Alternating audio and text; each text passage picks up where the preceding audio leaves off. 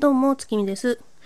今回は、えースクラップのサブスク謎ミステリー 4U8 月分で届きました、えー真夏に消えた恋人についてお話ししたいと思います。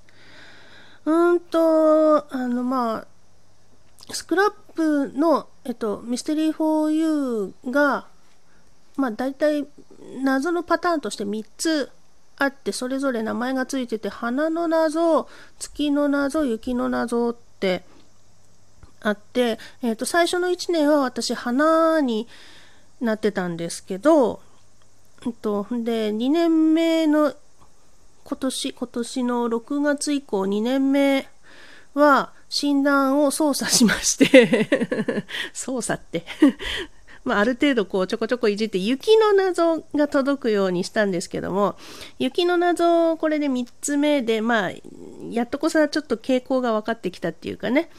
あの雪の謎は物語系ですねこれね。うん。やっと分かった。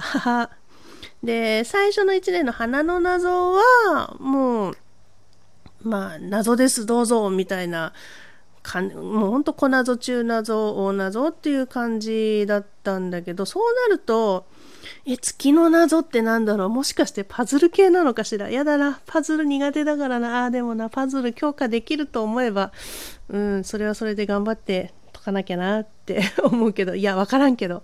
分からんけど月の謎やってる人誰か教えて。とりあえず今やってる雪の謎は物語系っていうことで、はい、あのこの「真夏に消えた恋人」っていうのももうタイトルもちょっとエモい感じでしょ？うん。で、え物語系でした。でまあ当然ねあのネタバレはできないんですけどもうーんとまあ初手の小謎があってその先をこう封筒を1個ずつ開けていって進めるんですけどもあのね今回のやつはね封筒2の謎が大好き。封筒2の謎がすごい良かった。これおまあ相も変わらず夫と2人であだこだでやってるんですけどあの終わってからもね夫もねこの謎良かったなーってしみじみ言うぐらい私もね好きだったの。ヒントがほんと最小限なんだけどそっからえ本当にこれ解けんのって思いながら2人してやったんだけどうわ解けた。解けた。これこれ好きっていうなんか良かった2の謎。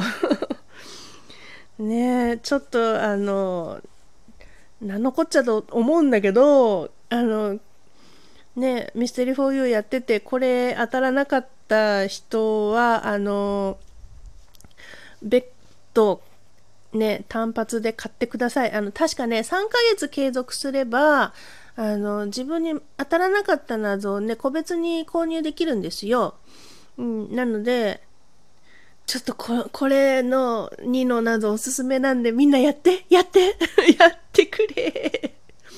いやお話もねタイトルのエモさににふさわしい感じでしたね。うーん。好き好き。好きな感じでした。ちょっとね切ない系かな？うん切ない系ですね。いい感じでしたよ。いやいいな。物語系も良きですね。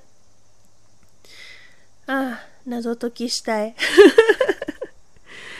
いやでも今月はねちょっと久しぶりにねあのアジト行ってねあの謎友さんたちと集まってねアジトで遊べそうなのであのみんなで予定合わせていくのですごい楽しみにしてますよ。ふふふ。またそれをね、終わったら、ちょっと収録したいと思いますので、お待ちください。